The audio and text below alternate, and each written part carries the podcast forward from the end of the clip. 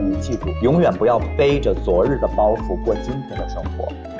人生已经很苦了，带着我的需求走向你的需求，然后我们俩的需求可能在某一部分是互相能映照上的。人一定要学会在感性和现实世界之中建一座理性的墙。你刚才说你是一个懦弱的人，你没有勇气。嗯，我反而觉得能说出自己没有勇气是最大的勇敢。我的母亲从来就没有被人这么隆重的放在世界的中央看待过。Hello，大家好，欢迎收听《为什么是你》，我是翠翠。开始今天的播客之前呢，先给你送一个小福利。我跟靠谱讲书合作的一个系列书单《翠翠的职场书单课》最近上线了。我讲了自己一直非常喜欢的成为啊、高效能人士的七个习惯啊、远见、关键对话、精力管理、当下的力量等等等等，都是这些年让我受益匪浅的好书。同批上线的呢，还有梁永安。詹青云、吴晓波等我很喜欢的老师。那经过一顿商榷，靠谱讲书送了我们一批 VIP 月卡福利，三十天内不仅可以听我的职场书单课，还能畅听平台两百四十多本书等全站知识内容。听友们可以在本期节目的 show notes 里找到靠谱讲书企微二维码，扫码添加免费领取月卡，或者关注公众号靠谱讲书，回复崔崔也可领取月卡 VIP。哦，对了，还有。这期节目的优质评论听友，也就是高赞前五名，将获得价值九十八元的靠谱讲述 VIP 年卡，这福利还可以吧？好了，福利送完，欢迎领取。接下来呢，让我们一起走进本期对谈嘉宾毕笑南。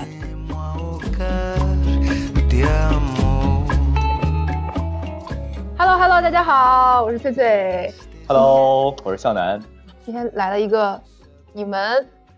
可能不是非常熟悉的新朋友，嗯，然而呢，我今天也是第一次跟他见面，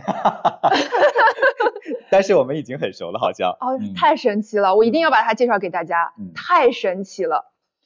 你先跟大家介绍一下自己好吗，小南？好，这个各位催催的朋友们啊，我是毕笑南，然后呢是一名青年作家，然后之前做了十年的财经人物访谈节目主持人，是啊，然后最近这三四年吧开始转型写作。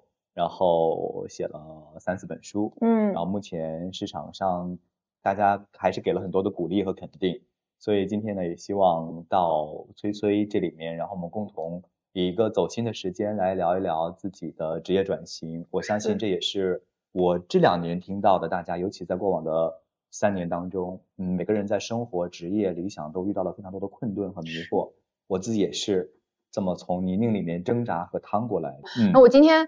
把肖楠请过来，其实我对他是有很多好奇的。那我想他的这些经历和他人生的转型，他是从一个财经记者、财经主持人转型到现在是一个文学作家。嗯，我觉得其实是跨度很大的。大家不要觉得啊，是不是都是文字？不是，他其实是跨度很大的，因为他在调动的是理性脑、客观、严谨和情感，然后书写。嗯。我很好奇他的职场转型当中发生了什么，我觉得会对大家有很多的启发。你出了一本新书叫《生而为人》，然后那本书其实是由九个故事组成的。对，有一些故事是你亲身经历，有一些故事好像就是你遇到你的粉丝或者是用户，然后它就变成了文字流淌出来，嗯，非常好读。然后我特别，但我特别好奇的是另外一点，就是那本书出完之后，有很多的明星帮你推了。然后我看到微博上，然后包括你的朋友圈，有的时候也会发。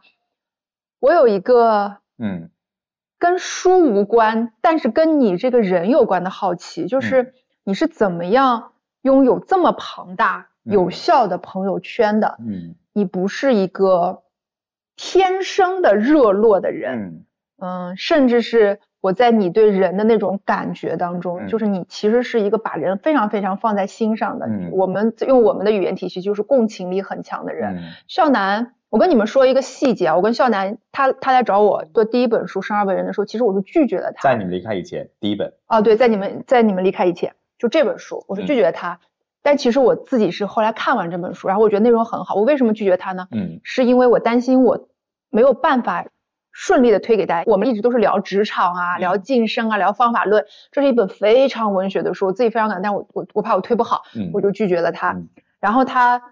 也 OK，我们就一直保持着微信朋友圈的关系。然后他又出了第二本书，他说：“所以这一次我们打个电话吧。嗯”就我们打了，那天我就说好半个小时吧，我要去开会。嗯、那天我们聊了一个钟头。对。然后我就跟他挂了电话，我就噔噔噔跑出去跟我们的同事，就是我们的直播策划人，我说排嗯排时间。嗯我觉得你身上有一股非常奇特的力量，嗯我觉得那是你能拥有很庞大的朋友圈的一个底层。嗯我好奇，请问那个是什么？你不是一个真的八面玲珑的人，嗯你一定有一些你的方式或者嗯你的天生的优势，那嗯个是什么？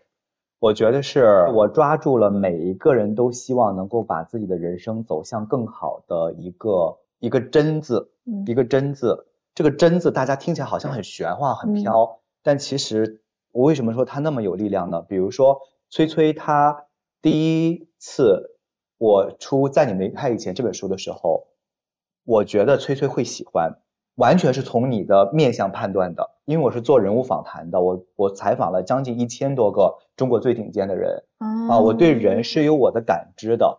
我觉得大家在社交或者在日常的行为的过程之中，一定能够知道一个人，我看起来从表面上我就舒服或者不舒服 OK 啊。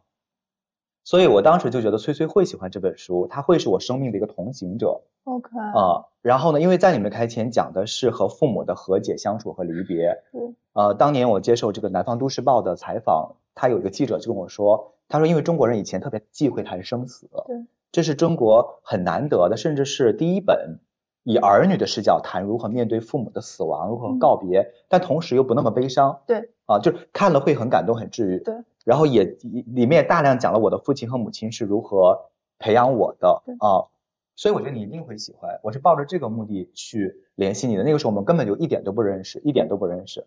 嗯，当时崔崔拒绝我了，然后当时我们也不熟，于是这里面就出现了一个很微妙的心理反应。我相信大家都会遇到这样的时刻，就是你满怀着热诚和真情，嗯而且其实我也是一个虽然说没有那么大的名气，但是在我的职业范围内也是一个比较有小成就的人的吧。我没有必要说是再而三的一而再的去为了一个机会反复的向对方去考虑，但我从来不这么想问题。嗯啊，于是就出现了一种两种分水岭，一种心理分水岭是，你看他拒绝我了，啊我已经主动了，他还拒绝我了，嗯我这个人我就不会再联系了，对对对我甚至觉得受伤和面子受伤损。是的，是的，对，但我从来没有，一个是相信我自己，一个是我相信崔崔。我虽然完全，我那个时候真的完全不了解你，是啊、完全不了解你，但是我依然相信我自己对你的判断，啊、我依然相信你是一个内秀于林，然后呢，你是一个对生命充满着丰盈的、丰沛的思想和情感的一个人，然后你是一个对事物有着独到的判断力和价值取向的人。但是，因为每我们每个人都处在不得已当中嗯啊，我们每个人都处在身不由己当中。因为你自己做这么一个团队，今天我一来，我也很震撼，哇，原来崔崔现在做的这么的棒。然后，我只会想到这一层，OK 我会体谅对方的东西，虽然我看不见那个东西是什么，嗯但是我不会往恶的方向去评判，我会往善的方向去评判。嗯啊，我我当时就会判断崔崔一定有他的不得已，或者是说这本书其实只是我认为不错，并没有打动他，嗯就有这么两种结果。嗯嗯，我是在生而为人上市了一个月多之后，目嗯前大家对他口碑都不错，是我就又在找你是啊。那也就是说，前面两种因素我已经排除了一种因素，就是这次质量是肯定是 OK 的。嗯那剩下又是另一份机缘的问题。其实我不仅仅是跟你这个样子，在很多次都会遇到这样的问题，就是不停的碰壁，对啊，我不停的碰壁，因为我是一个年轻的作家，然后这里面就存在很多人就会觉得你会不会觉得你转型嗯是不该的，嗯甚至是失败的，但我也不会这么想问题。我说，漫漫长夜之路，独自行走，熬过最难熬那一个关，一次次的以好的作品证明给大家。他需要我自己去为我自己去拼得一方生机。你不可能指望着你凭什么你上来出一个作品，大家就先然的就要认为你写的是个好作品。嗯所以，当我再给你第二次打电话的时候，我还是抱着一种非常坚定的一种，我的我觉得大家的这种坚定感特别重要，就是你相信一个东西的时候，你就相信到底，然后除非对方真的证明了他不值得，嗯那你就果断放弃，嗯也不要留有遗遗遗憾或者是杂念。嗯比如说，如果我真的说句实话，我发现哦，崔崔根本就不是我想象中的那个样子，嗯我可能就是转身就走，我也不会觉得我浪费了两年的时间，我也不会觉得他辜负了我或者我辜负了他，啊、嗯对。OK，好，那个笑南刚才说到一个很重要的点啊，就是他是一个，你们有没有发现他的共情力其实非常强？嗯就是他对人的敏锐度是天生的。嗯而我对他的好奇有一点，就是我们都知道有共情力的人，其实由于对别人的感受会有天生的敏锐，嗯因而他很容易判断出说我做这件事情会触发对方什么样的反应。嗯比如说我要跟你提一个反对意见，嗯我要跟你争取一个资源，嗯你可能会拒绝我，可能你会生气。嗯你之前我了解你其实做了很多采访，就采访很多名人的时候对，你问过很多非常直接且犀利的问题。那个是我觉得共情的优势要突破的一点。嗯我特别好奇你在嗯这个过程中，你你你是天生其实你就没有共情力的这种困扰吗？嗯还是说你经历了哪一些？我想举一个例子，嗯褚时健先生在他离世前的最后一次电视节目专访，应该哈应该是我来做的。呃，我一月份的时候呢，在爱劳山，山上当时的云南就是还是比较冷的，然后他盖了一个毯子。其实呢，按照标准的电视节目录制的话，镜头啊、摄像、灯光都是有机位的啊。但我当时就觉得他可能比较冷，我下意识的，我其实没有什么本能，我就用手手的掌心护住了他的膝盖波棱盖那个位置，我就想给他加点暖。但这样的话就导致我的一直是一个一个一个侧着身子在跟他聊。然后呢，我就一开始问问题的时候，因为楚老讲的是玉溪话，他不是昆明话，更不是普通话。前半个小时，我非常坦诚的跟大家讲，我几乎一个字儿都听不懂。啊啊，就是我问出一个问题之后，他回答的那种断断续续那种方言，我就试图去抓取里面的关键词。就是很多朋友老是说，哎，沟通有很多很多困难，但沟通其实再困难，你也必须达成语言的基本的沟通流畅，但是当时就没有。嗯然后我就问问题，我那个时候就是，所以我一直讲跟大家说，有时有时候眼神和动作是先于语言的。嗯啊，眼神和动作是先于语言的。我就一直这么看着他，然后去捕捉他的信息的时候，我大概就明白了。慢慢的，这就很神奇，就进入到状态，我能我能听懂关键词了。我依然听不懂全话，但是直到我问了一些似是而非的问题，比如说中国企业家的精神啊，改革开放四十年中国经济的发展一些路线怎么怎么着，我就特别想问我内心其实特真的想问的问题，但是采访提纲没有没有，并且不允许我问。嗯啊，提前就说好了不允许我问，因为当时楚老身体虽然不好，但是还是非常健康啊。可是他毕竟当时已经九十多岁了，嗯然后可能对老人家问这种生死的问题，尤其在那个年龄段，你问一个六十岁的人没问题，他能够特别坦然的回答。我还是问了，我说楚老，我说就是生命的长度是在这里的，就是总有一天你要离开，嗯然后你离开的时候，你希望这个历史和时代怎么记住你，怎么评价你？然后呢，他就想了一会儿，跟我说，他希望历史最好的结果就是迅速的忘掉它啊。这个对我来讲就很有很有这个感触。包括下面一个问题是说，嗯，他一生，大家如果了解他的话，知道他一生受了非常非常多的委屈痛苦啊。我说，在你的生命中，痛苦和委屈到底意味着什么？他说，小子，他叫我小子啊，他说你记住，永远不要背着昨日的包袱过今天的生活。人生已经很苦了，嗯但是呢，你如果每天你每天都会发生很多很多事情，你把它变成个包袱压在自己的脖子上，你一天压一个，一天压一个，一天压一个，你还没等生活打败你，你就先被自己的包袱打败了。所以永远清空的生活，永远把新的一天当新的一天去过。新的一天嘛，就有新的希望。过去的永远过去，生活就没那么苦了。我们很多人听很多人分享的时候呢，总是希望在别人的言论之中找到一些改变自己命运的灵丹妙药，但其实根本不存在。如果哪个嘉宾或者哪个演讲者告诉你，你听了我这场演讲，听了我这场直播，你就人生从此改变，他绝对就是个江湖骗子，要么他就是个疯子。嗯啊。那我们就讲像这样的活动，这样的分享，到底包括我录节目给给不同的人能够带来什么呢？就是感受，以及你通过感受把它转化为自己的品质。我有个比较好的习惯可以分享给大家，如果大家是爱学习的人的话，我到现在为止，就是我从上高中到现在为止，我每一天都会在自己的床头写三句话，不管我在外面出差，我现在在杭州，昨天在常州，前天在苏州，，OK，啊，我每天都会写三句话。嗯。我每次专访那么多的人，遇到那么多的人，我不会都记，嗯。因为我知道我的脑容量有限，啊、我不会把大家的智慧全都一股脑吸收到我的这个脑海里面，这是尊重我自己的弱点。嗯人要学会尊重自己的弱点。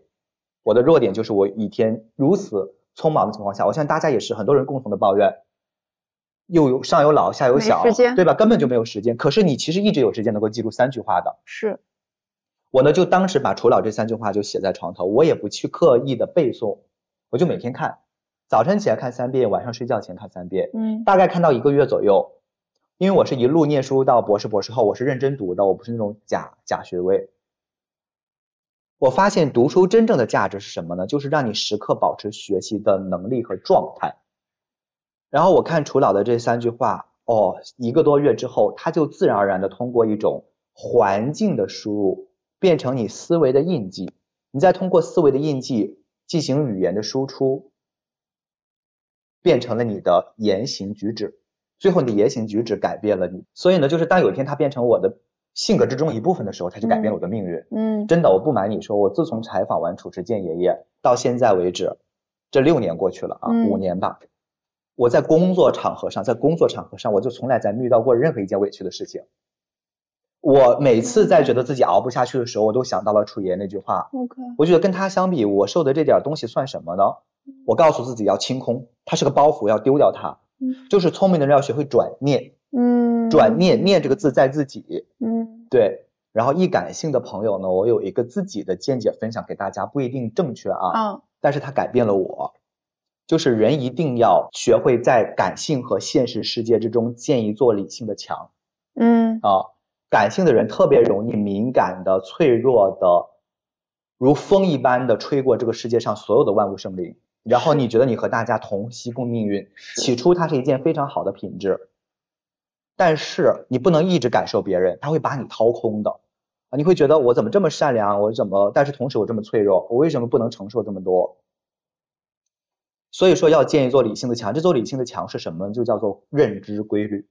嗯嗯，我们和自己的自我内心世界的自我人性的认知，我们和社会伦理、道德观念、他人他者关系的规律的认知、人性的认知，我们和中国世界的政治的、人类的、经济的运行法则的认知，我们和天体、物理、宇宙的大自然的认知、客体世界的认知，其实就这么四层关系。是你会发现，我们小时候之所以学化学、物理、语文、美术，其实就是在以基础性课程的方式搭建这四重认知。是所以读书的价值，就认为我个人认为哈，嗯就是在建立四堵墙。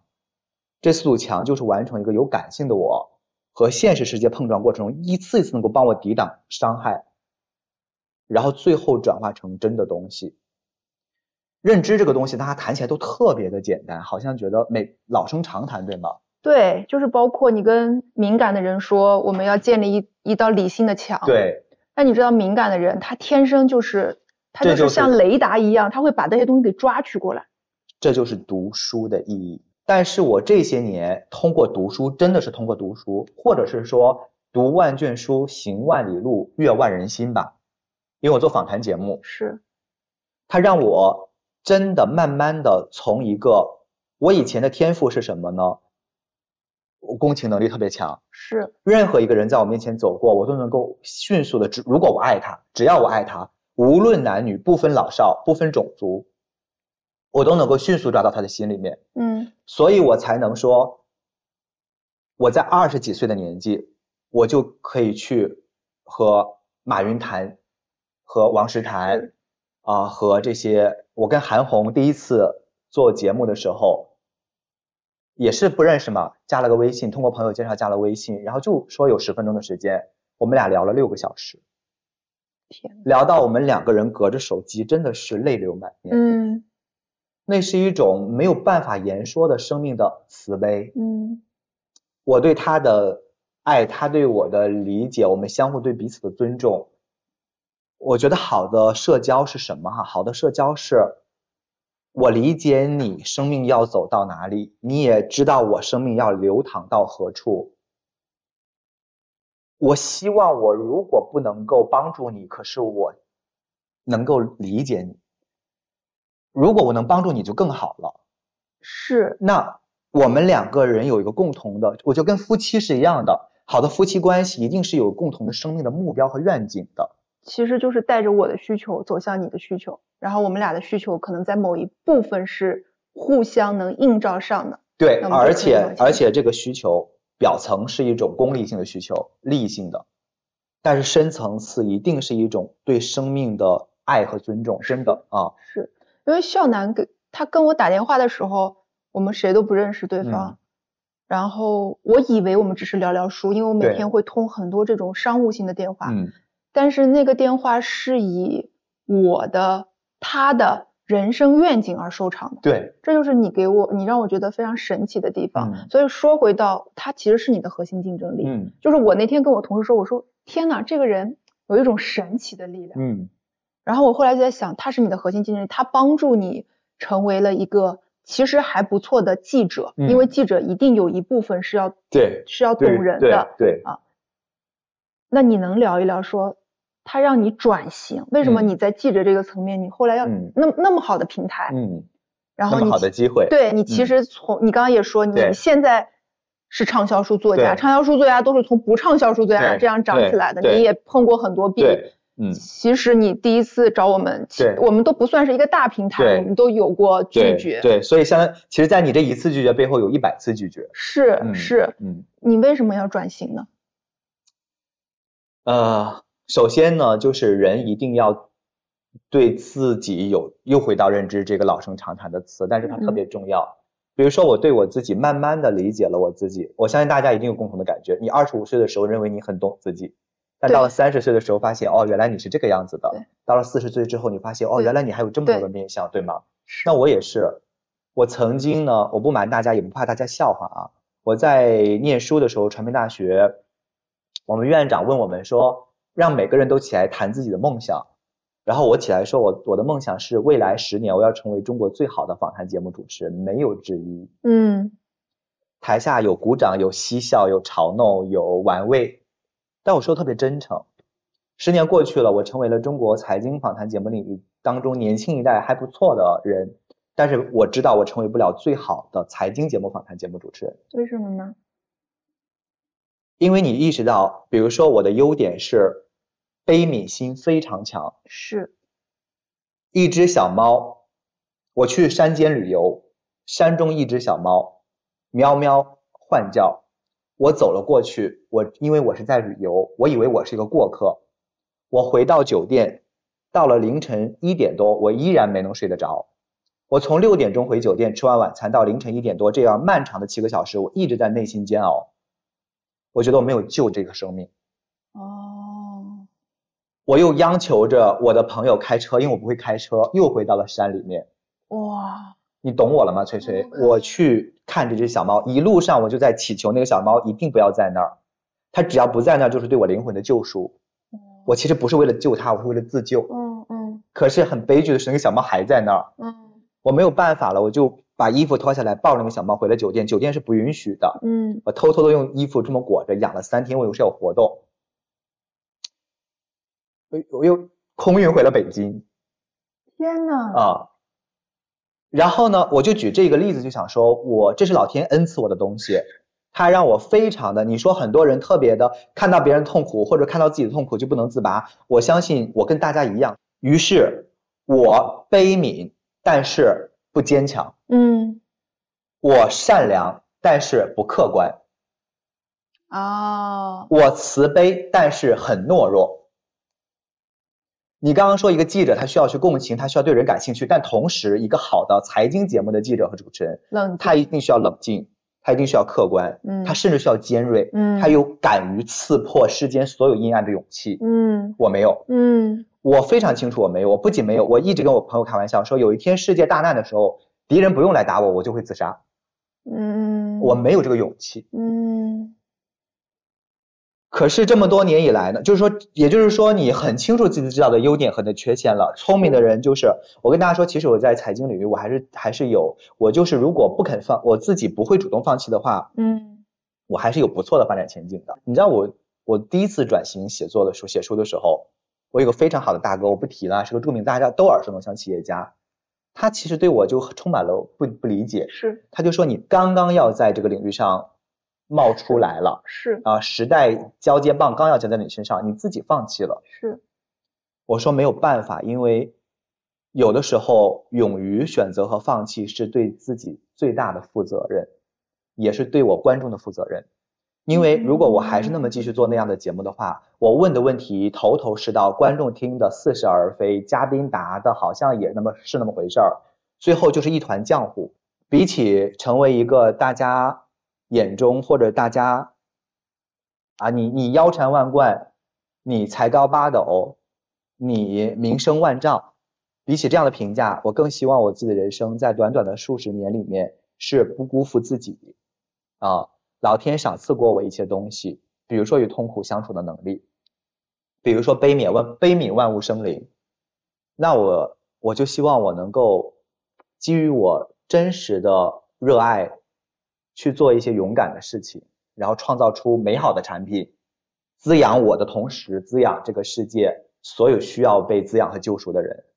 其实你刚才说你是一个懦弱的人，你没有勇气。嗯，我反而觉得能说出自己没有勇气是最大的勇敢。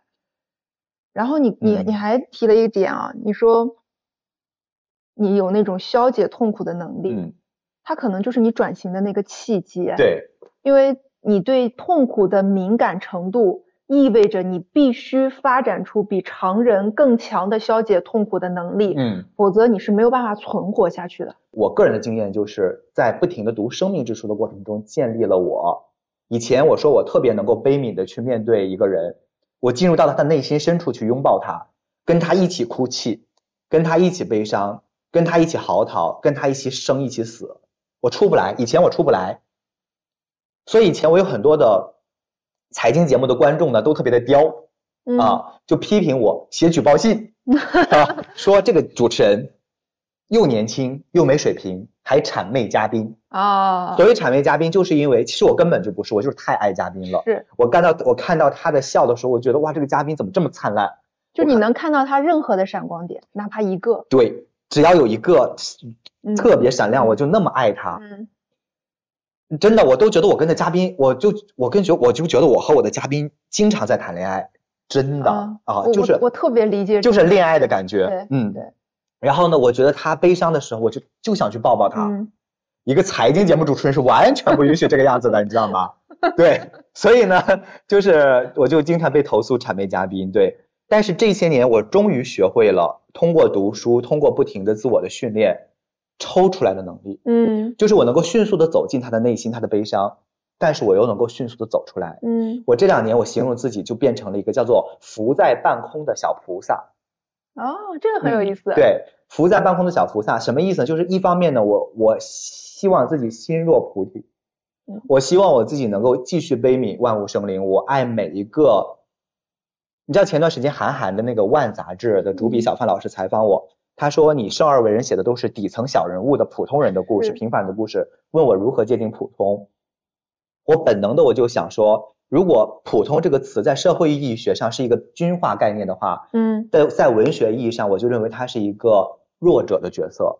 因为当一个人形容普通的时候，就意味着他背后没有社会资源，是没有家庭背景，是没有上升渠道，一切都要靠自己和命运进行挣扎和博弈。”他在文学上，文学上就需要被关怀；他在我的笔下就需要被关注、嗯、被尊重。毕向南是在生活的很多事情上特别大条。他今天明明答应我们给我们带两本书，然后我带了，我带了，在我的箱子里面，他忘了。嗯，然后他的编辑说他在生活当中特别大条。嗯，这就解答了我对你的另外一个疑问。对。因为我觉得对人付出真心是极耗精力的。对，你现在哪有精力对一个人从头了解到尾？对，你看我们这么浅的交情，还要打一个小时电话，你还有那么多真心换真心的朋友。对，所以你我你知道我在你身上验证了一个什么样我自己的观察，嗯、就是一个人能成为卓越，你已经算是写作领中卓越，一本书卖到几十万，嗯，呃，已经很厉害了。嗯你能走到这一步，是因为你把你所有的精力和时间都花在了你一件事情上，对最擅长的你的天赋、你的优势上，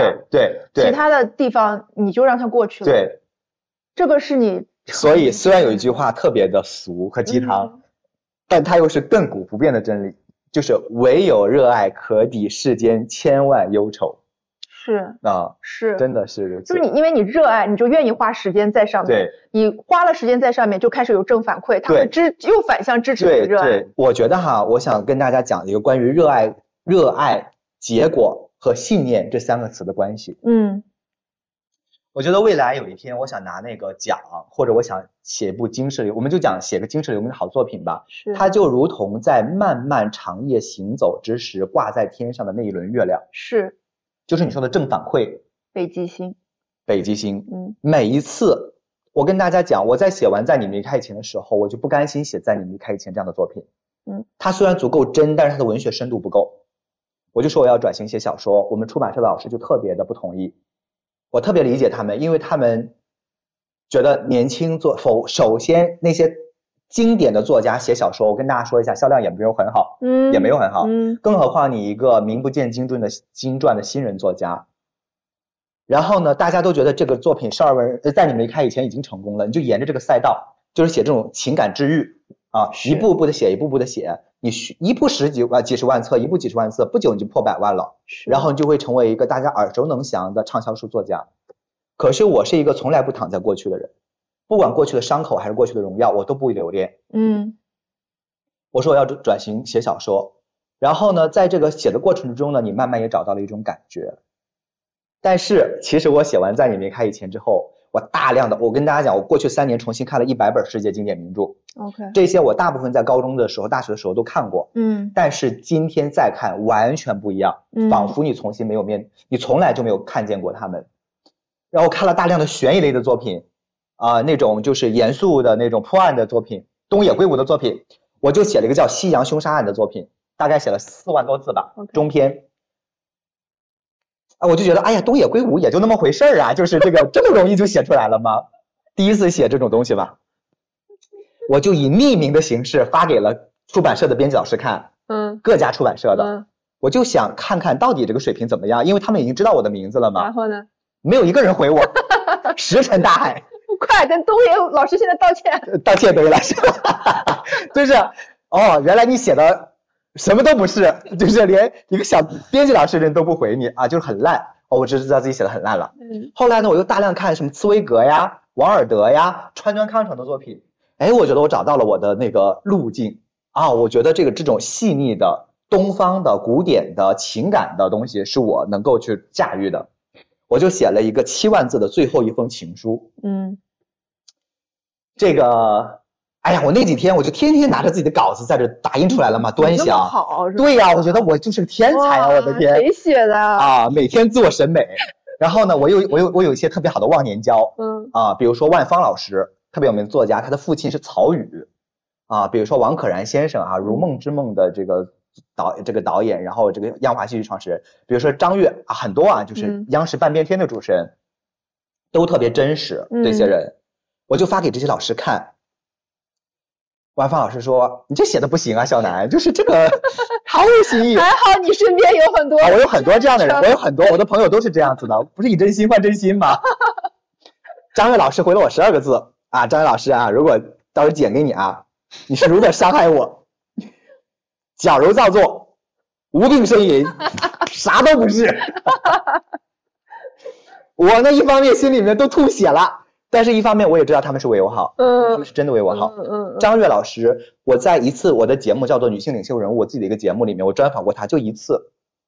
很多年后，他退休，他给我打电话说：“向南，我希望你能够来央视工作，哦，我希望你能够来接我的班。OK 哇你你知道吗？就是，然后他嗯就开始在给我张罗去面试啊什么什么的，就这种真的，其实人和人之间的社交，一旦到达了一定的层次的时候，真的不是以功利换功利的是的啊，就是以生命换生命，嗯以价值观换价值观。嗯嗯那张宇老师这么说完之后，我就知道我肯定是写的不好。嗯 OK，相当于是《西洋凶杀案》四万字，最后一封情书七万字，加起来十一万字，就被我这么捅到了我母亲的那嗯个烧锅炉里面了。废稿这叫废稿在我们这啊儿叫，嗯其实很痛苦的。是对，然后呢，后来慢慢的就写了生而为人。当生而为人，我再拿给张宇老师看的时候，张老师回我的是每一篇我都非常喜欢，饱含着生命的沧桑和情感，充满了朴素而真实的生命力量。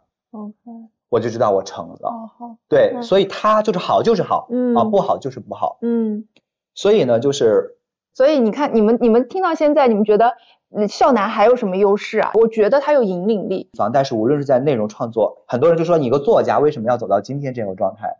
就人要面对现实，人有时候需要现实低头。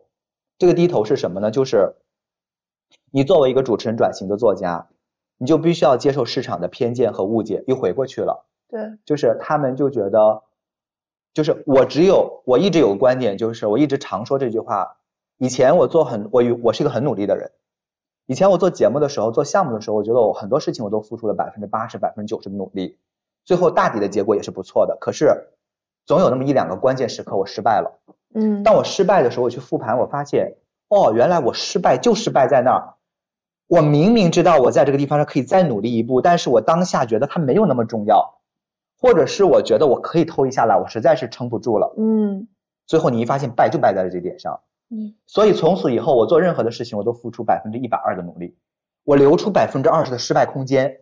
嗯，就不能存侥幸心理。对，嗯哎，我发现至少到现在为止，不管是在你们离开以前，还是生而为人，我坦率的跟大家说，他给我带来的回报，不论是名气的，还是物质的，还是生命滋养的，都远远超出了我的付出是啊！真的，也是因为你做到了极致。我做到了极致以外百分之二十的边界，再超出我就超就再消耗我了，我就不能去那么做。我一直请不同的作者来跟大家聊方法，然后聊思维，我们聊聊故事呢。嗯我们优势星球跟大家聊工作的意义。嗯工作不就是为了活着更幸福吗？工作不就是为了找到人生的意义本身？嗯生而为人，有的时候在向死而生，再去探讨那一部分的东西。嗯我想回到你刚刚说那个，就是人格的健全。嗯。有很多时候，我们现在的痛苦啊，嗯。其实那个事儿没那么大，嗯。我们还没有强大到可以抵御那件事儿，嗯。所以我们很痛苦。嗯。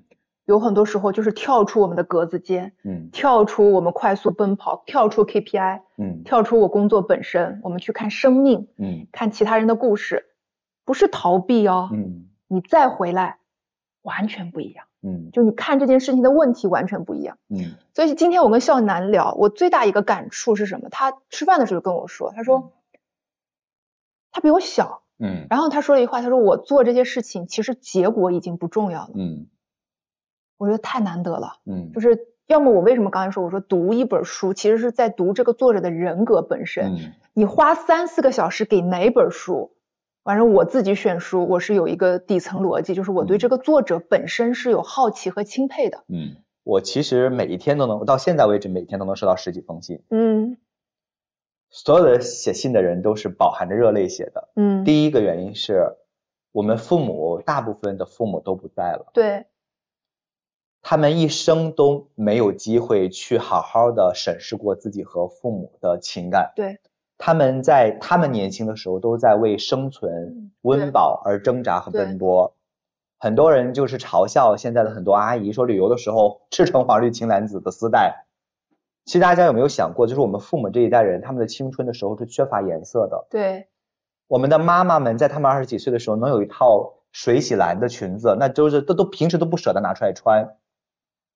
所以他们老的时候，他们哪哪个人性对美是不热爱的呢？嗯他们是在自己最残年的时候去追逐最鲜艳的颜色，它其实是一件隐隐的悲伤，但是又很美好的事情，所以我们要去体谅。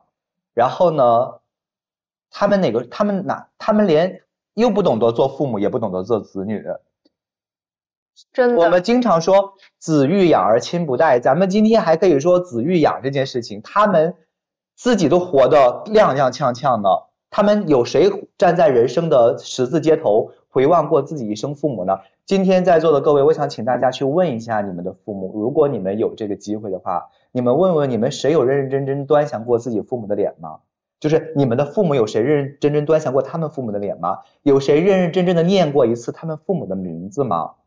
百分之九十九都没有，都不用他们了，就我们，我们二三十岁的朋友们，三四十岁的朋友们，咱们谁有认认真真端详过自己父母的脸吗？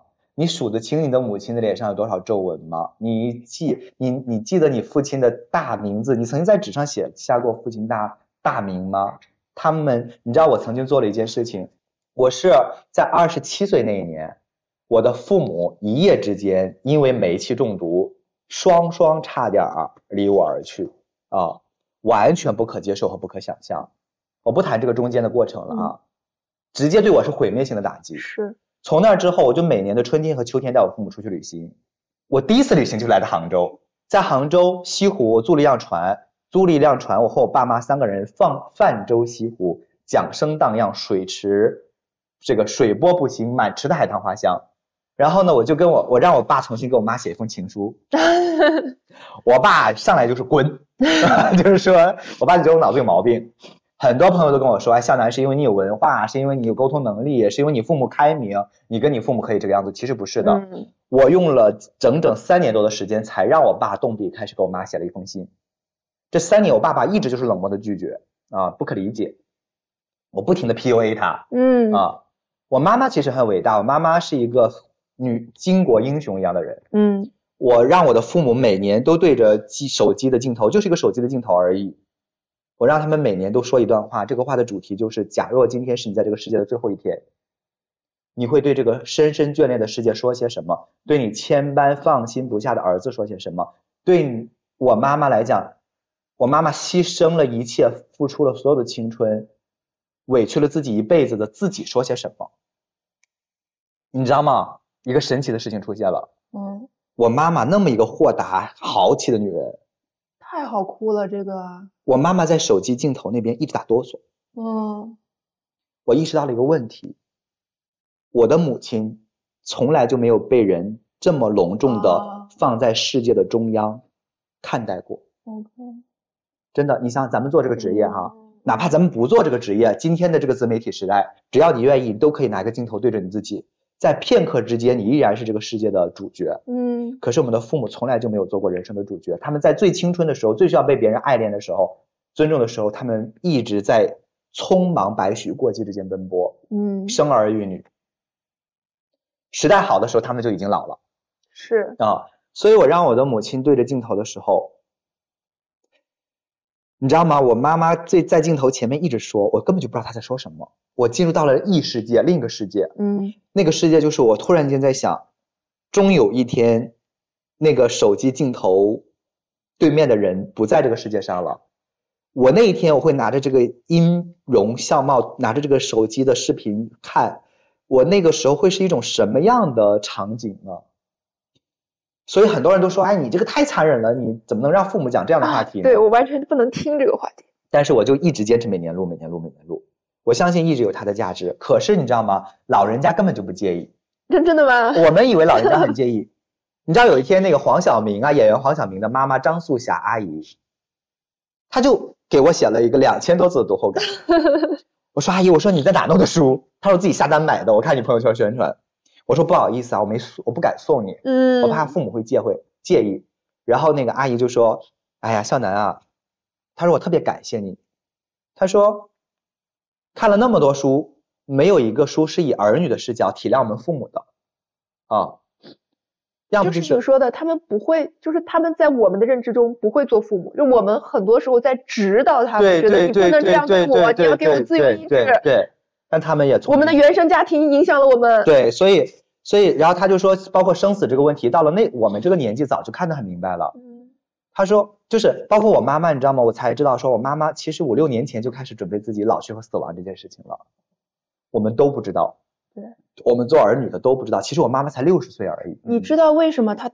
对父母来说有特别大的意义，就是我刚刚突然想到一个细节，嗯，就我有一个非常年轻的同事，他有一天我们开选题会开到一半，他突然出去接电话了，嗯，我出来去上厕所的时候碰到他回来，我说怎么了？嗯，他说我姥姥去世了，嗯，我说哎呀，那你赶紧回去吧，嗯，好好安慰一下你妈妈，嗯，然后他突然之间就哽咽了，他说我不知道怎么安慰我妈妈，嗯嗯，我我就想到我我姥姥去世的时候，妈跟我，你知道有很多更残忍的场景就是。我们的姥姥奶奶那一辈去世的时候，他们的儿女，也就是我们的爸爸妈妈，正在帮我们带孩子。嗯，他们没有在他们的身边，他们没有在自己父母的身边。嗯，所以我姥姥去世的时候，我妈在杭州。嗯，她并没有见到我姥姥最后一面。嗯，然后我妈就跟我说：“妈妈没有妈妈。”嗯，这本书可以帮助他走出来，重新隆重的悲伤一次，然后走出来，走出来。宣泄特别重要，尤其是那些，其实我们的父母特别缺少人人生宣泄的口子啊，我们还可以其实活得很压抑的，很压抑的。我们父母那一代人活得很压抑，父母会失逝去这件事儿。对，我觉得这件事儿特别值得聊，是因为真的没有人会跟我们聊这件事儿。对。然后你就突然有一天被命运咣叽推到那儿，就是就是父母离开了，然后你就突然的一夜之间你要去处理很多很多的事情。嗯。但是有些有些有些事情，它不是因为我们回避，它就不会发生。嗯，可能我们可以在父母还在的时候做的更多更好。我觉得我在写这本书的过程中做了一件比较了不起的事情，就是我在我奶奶离世的那一刻，完成了我奶奶和我妈妈、我我父亲和我奶奶三重和解。哦。我爸爸和我妈妈。埋怨了我奶奶一辈子。嗯，我写这本书第三章的时候呢，接到了家里的电话，说我奶奶去世了。嗯，其实我根本就不相信我奶奶去世了，因为在我奶奶去世前一天、前一周，我还给她打了电话。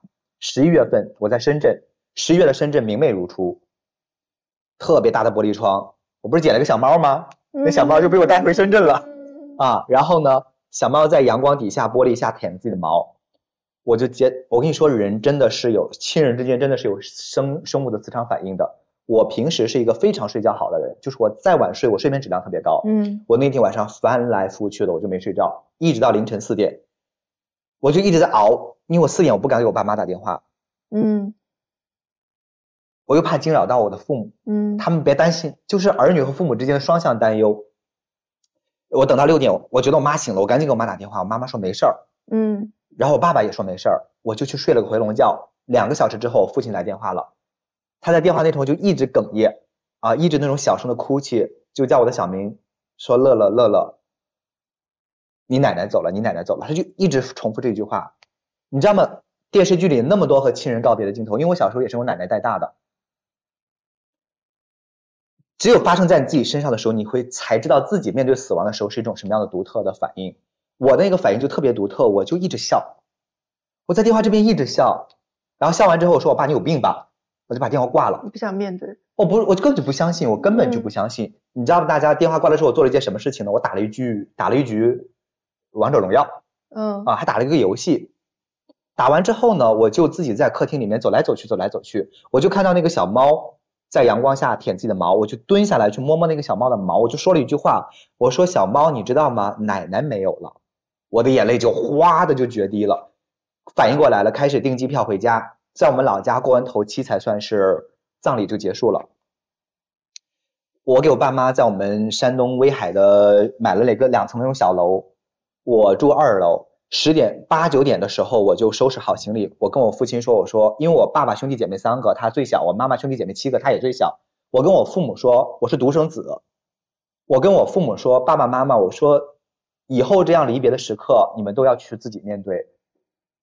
与其说是送奶奶，不如说是陪父亲。因为奶奶八十五岁，心脏病突发，一口气没喘上来走了，算是喜丧。算是喜丧，嗯，算是喜丧。我说以后你们要一个一个送别自己的亲人，因为你们最小，而我不可能永远都在你们身边。嗯，我妈妈点点头，我爸爸也点头，点点头，两个人就上床睡觉了。嗯，八九点的时候我就上楼了。十二点多的时候，我收拾行李，发现我没有带手机充电线。嗯，我就轻手轻脚的下楼想。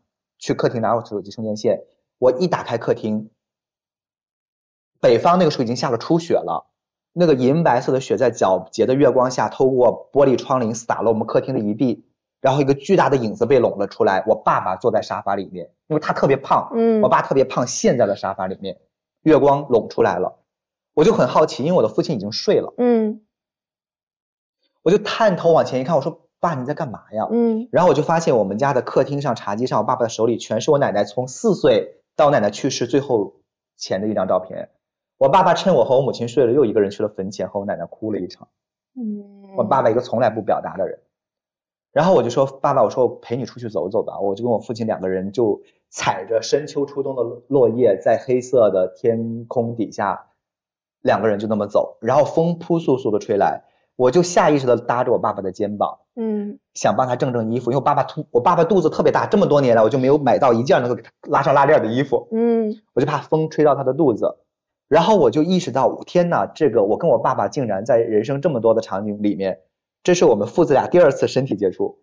上一次还是我七岁的时候，在一张照片里，一棵红彤彤的苹果树下，我爸爸这么半搂着我拍了一张照照片。从此二十多年以来，我和我父亲就没有身体接触过。嗯我一直怨恨我的父亲，我一直怨恨我的父亲，在他生意失败，在我五六岁的时候，天天和一群我那个时候称为狐朋狗友的男人在我们家喝酒，有的人喝醉了嚎啕大哭，有的人呕吐。我爸爸就是坐在地上，什么话都不说，红着眼睛，像一头被战败了的狮子。我我我也经历过这种那个镜头对我伤害特别大。然后爸爸也不会表达，也不会关心，所以我一直以为我的父亲是缺位的。然后呢，他脾气特别不好，经常对我妈发脾气，对我奶奶发脾气。你知道我爸爸不能接受一件什么事情吗？在我奶奶走之前的一天晚上，我奶奶其实我爸爸对我奶奶特别孝顺，嗯他一日三餐变着法的去送饭。嗯但是你想让我父亲和我奶奶像咱们俩这样好好聊两句，第一句还可以，第二句就翻脸了，脾气就上来了。我奶奶跟我爸爸说我想吃油条，我爸爸就吃什么吃啊？可是我爸爸转头就去城里买了油条嗯和豆腐脑回来，嗯我奶奶又说能不能跟我一起吃？我爸爸又吃什么吃啊？就那种就走了。结果当天奶当天晚上我奶奶就走了，嗯所以我爸爸就很很遗憾这件事情。你知道吗？那天晚上那么不会表达一个男人，我搂着我父亲的肩膀，我父亲就在夜路里面走，他就像打开了千里江山图一样，黄河之水决堤了，一直在讲，一直在讲自己的童年，讲自己的人生，讲怎么怎么着。他就跟我讲，你知道吗？我根本不是怨你奶奶，可是我需要给我失败的人生找一个借口。是的，现在你奶奶走了，我连借口都没有。是然后他又跟我说，大家都说我脾气不好，可是我从来没有对你发过一次脾气。嗯你知道吗？我爸这句话没有出来之前，我一直认为我爸对我特别不好。嗯我爸这句话一出来，我就回想自己人生的和，我爸真的没有对我发过脾气。别人说孩子挨打呀什么的，从来没有。嗯然后我爸，因为我已经是博士、博士后了，我的很多同学都是大学教授啊，他们都已经有孩子了。我我问他们，我说你们谁能做到自己在职场中、情感中、生活中受到的委屈和创伤，不跟孩子不跟孩子，不影响到孩子，没有几个人能做到。对，我父亲做到了。嗯我爸就说，我知道，但凡我有一点，我有一点能力，你在北京就会少受一点委屈。但是老爹没有能力，无能。哎呀，说到这儿，他说，可是我要做的就是我人生受到的所有的伤害和羞辱都没有影响你一分一毫，这就是我老爹我能做的所有了。哇！我就在那一刻，我突然间觉得我爸爸是一个非常伟大的、了不起的人。嗯所以我才意识到说，如果说我妈妈对我叫做倾尽所有的话，我的父亲对我就叫做尽了全力，是他尽了全力了。你知道有一次我去湖北演讲，回来的路上遇到了一片油菜花田，我以前这样生命的美好时刻，我是一定要跟我母亲分享的。嗯我那次回来，因为我奶奶去世了，我就觉得我应该跟我父亲分享一次。我才发现，自从微信十年了，微信有了视频通话的功能，我都没有跟我爸爸通过一次电话，嗯我永远都是给我妈打个电话。嗯，最后来一句，我爸呢？我妈说 哦，在这儿要。好的，好的，好的。我也是啊，就这样了。是爸爸就是一句我在吗就可以，他在吗？对，然后我就尝试着给我爸打了个电话，我爸也比较懵逼接电话，就两个男人在镜头面前就很尴尬。我就把镜头一转，对着窗外呼啸的列车，我说：“爸，看外面的花田多壮观，春机多盎然。”回过头来，我就看我爸手握着镜头，手握着拳，一直在搓自己的眼睛。哎，那一刻你很难用语言去描述。我攒了三十年的话，我终于在那一刻我说出来了。我说：“爸爸，儿子特别对不起你。”我说：“这么多年以来，一直都是我在误解你，你特别了不起，儿子爱你。”我就说了这么一句话。太厉害了，你你你竟然能跟父母就这样表达就是在那一刹那，就是那个嗯情绪就在那儿了，你知道吗？可是啼笑皆非的是什么呢？就是我爸爸现在也是个小基层的小小官儿嘛，嗯他后面有一群大叔都在开会。不是，我就看到手机那镜头那边，我爸爸就是在擦眼泪，后面那群大叔都在擦眼泪，就是所有的父亲都希望得到儿女的一声感谢所有的父亲都没有机会得到儿女的一声感谢。对，一个儿子一声感谢，不仅感谢了我的父亲，可能感感谢了所有的父父亲，对。可有意思了，可有意思了。哇，就是跟父母这一层真的太难聊了，对就是对每聊必哭，对，太太太太复杂了，跟父母的情感。在讲故事之前，我回到我我刚才也一直好奇的一个问题啊，嗯就是我们在聊职场转型，然后你其实的转型是非常坚定的，对，哪怕当时你得到了很多负反馈，对，很痛苦。嗯。如果我们此时此刻正有想要转型，或者他已经感受到自己力不从心的当下的嗯，朋友们，嗯。你会给他们什么样的一些话呢？因因为他们的在可能不确定自己要往哪儿转，嗯嗯嗯，也许心里面有某一种隐隐约约的向往和期待，但是不敢、嗯。不知道，嗯。或者说他已经迈出了这一步，但是得到了很多的负反馈，嗯。又或者说其实他此时此刻做的那件事可能是他的天命，可是他得到了很多负反馈。嗯，对，我觉得是十五个字，啊十五个字是我送给我自己的，嗯。在这三年里面，就是认知的基础，嗯。选择的勇气，承受的能力。哦。嗯，认知取决于你在做的坚持这件事情到底是对的还是不对的。嗯你不能说自己其实是做了一件自己越走越错的路，嗯船一直在往东开，你一直往西跑，嗯你跑的声嘶力竭，汗如雨下，你还是在错的方向上。嗯所以你需要去判断你自己啊、以及判断你的这个行业，嗯以及判断这个时代环境。这个东西就是个人自有个人的那个具体办法，咱们没有办法统一的给什么见解。但是去认知自己和判断自己和行业和时代的关系特别重要，这是其一。其二就是当你充分了解自己的，我就适合走这条路，可是我现在没有这个基础，没有这个能力，那也要走下去。我个人认为，那也要走下去，因为人生永远都在困境里。小的时候认为说，哦，初中毕业了，高中就能好一些；大学毕业了，工作就能好一些；结婚的时候，人生就能够不孤独一些。后来发现根本就不是那么回事儿。对啊，人只有自救。对啊，人生都永远都在困境里，人只有自救。那么在既然如此的话，那就只能选择一个自救当中自己最有能量的、最热爱的。所以选择是需要勇气的，但是它前提是基于你认知的基础。嗯最后你要有承受的能力。嗯你做任何一个选择，你都需要。我自己是这样子哈，我每次在做一个重大选择之前，我都会问我自己，它最好的结果是什么和最坏的结果是什么。嗯，然后我就我不看那个最好的结果，我只问我最坏的结果。能不能承受？如果那个最后的结果我是能承受的话，嗯我会义无反顾的走下去。嗯如果不能承受，我就会止损嗯啊。那么还是举河语，很多人问，很多创业者会问一个问题，就是说，今天时代的河在往东流，是时代船在也往东跑，嗯可是我个人真的不喜欢，我就希望往西走，嗯怎么办？我说，如果你充分认知了，并且做出选择了，你就需要承受往西走、往西走的这个结果，这个结果未必是代价。当一个人，你知道吗？不清楚的人也糊糊涂涂的过了一生，对他在一条往东开的船上也往东跑，他突然间觉得自己好像是时代的宠儿，他跑对了，是没有意义。嗯因为他根本就不知道他在往哪跑，他只是在物理世界中往东跑，他在心灵世界里面是在四处跑，你能懂我吗？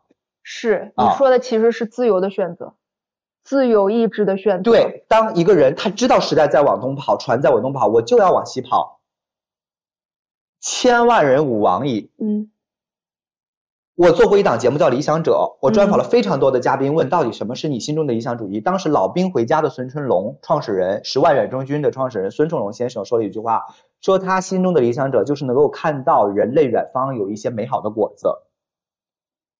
他一生都匍匐在这条泥泞的路之上，路上想去摘这个果子，他嗯知道他至死也够不到，但是他至死都要在路上，啊这就是他心中的理想者。嗯我的意思是说，如果这个时代大家认为跟你不兼容，嗯啊，认为在往下沉，嗯认为自己很痛苦。可是如果你想得清清楚楚、明明白白，你往西跑，你就算死在路上，你肉身入大海，是你依然无悔无怨的是啊。那种人是无悔无怨的，因为这一生我来过、是爱过、活过，值得。对，所以这是我嗯我特别想跟大家分享的，就是说从生命的长线来讲，对你到底认不认知自己，能不能走？对认知完了之后，敢不敢选择？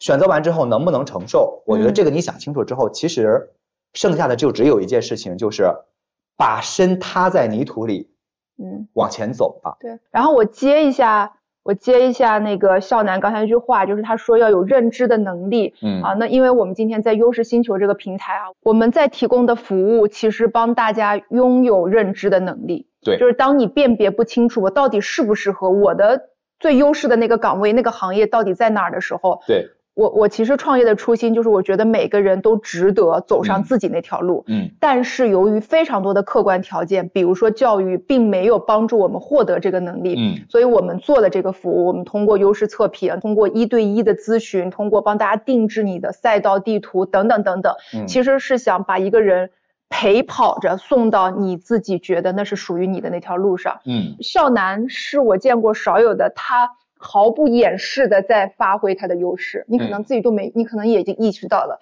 就是我今天所有的问题几乎都没问你，哦，因为在你讲的所有的点上，你都嗯在回答我的问题。为什么会转型成作家？嗯，转型成作家中遇到的那些困难是什么？为什么嗯你会拥有那么多朋友的支持。对、嗯看上去很高大上的朋友圈，而你嗯本身是一个共情力那么明显的人，却又不受到共情力的困扰？嗯你刚才所有的故事都回答这个问题，嗯所以你你你选择做作者嗯，是对的。是太对了。嗯就是你在用是作者是一个体验主义的人生，你在嗯用你的人生体验回答这个世间所有的命题。嗯我根本都不用提问，嗯你用你的故事在回答这些问题，太棒了，小南，你一定会越来越好的。我特别想跟大家最后真诚的分享的就是我已经提到过的一句话，就是人生永远都在困境里。是，我们每个人都是生命的弱者。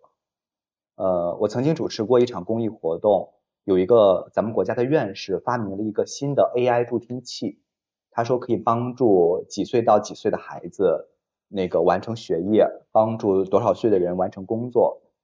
然后我就很很偶然的问了他一个问题，我说在中国，很抱歉的是，我真的是忘了我具体问的是几岁到几岁了，就是这个青壮年吧，这样的这个聋哑人啊，能有多少？听不见的人，他说大概有三千多万。我很震撼这个数字，因为我问的不是全部的聋哑群体，我就想跟大家分享的是，在我们人生的路上，在路上随便走的时候，你遇到一个人，如果他是听不见的、说不了话，我我们会认为他是生活中的弱者。嗯我们遇到四肢不健全的人，他们是生活中的弱者。今天我们在城市里面，其实有大量的抑郁症的、焦躁症的、双向情感障碍的朋友，他们是弱者。每一个弱者群体好像都有几千万，加起来就是几个亿。是，这是我们以为的弱者，但其实他们根本就不是少数，他们在我们身边。我们一定身边会有那么一两个朋友，在人生走着走着，突然间被检查出来，医院告诉你你生命垂危。我们的父母突然间有一天告诉你得了癌症，然后呢，我们自己一定会有那样的时刻，就是你觉得你自己人生过不下去了，或者你关上卧室那一扇窗、那那扇窗、那扇门的时候，你特别希望有个人能够抱抱你，你都不用说什么话，你就希望有个人能够支撑你、靠靠你就行。可是就是没有那么一个人，你就是需要面对自己。我们也许二十岁的时候很幸福，但是三十岁的时候陷入了低谷；我们四十岁的时候也许很健康，但是五十岁的时候住了医院。我们每个人都在生命的某一个刻、某一刻可能成为那个最没有力量的人。话说回来，可是它里面有一种内在的价值观，就是生而为人可以无限的苦，但是有无尽的善。是，我希望我们每个人在面对自己人生困境的时候，如果有能量，抱抱自己；如果有多余的能量，抱抱他人，向他人伸出一只手，因为你知道，你也是人生中的弱者，他也是命运中困境的囚徒。嗯有力量的时候去牵一下他的手。如果我们所有人都能够彼此牵一下手的话，生命、生活和我们所有的人，我们的儿女都会迎来一个更好的世界。是，所以这个是我最后特别想去跟大家分享的。特别好。嗯，好，谢谢笑南，谢谢今天这个晚上。感谢你的收听。那本期结束之前呢，再次提醒大家，可以在 show notes 里自取，或者是直接前往靠谱讲述公众号回复“崔崔”领取我们本期的福利。欢迎大家订阅我们的节目，下期见喽！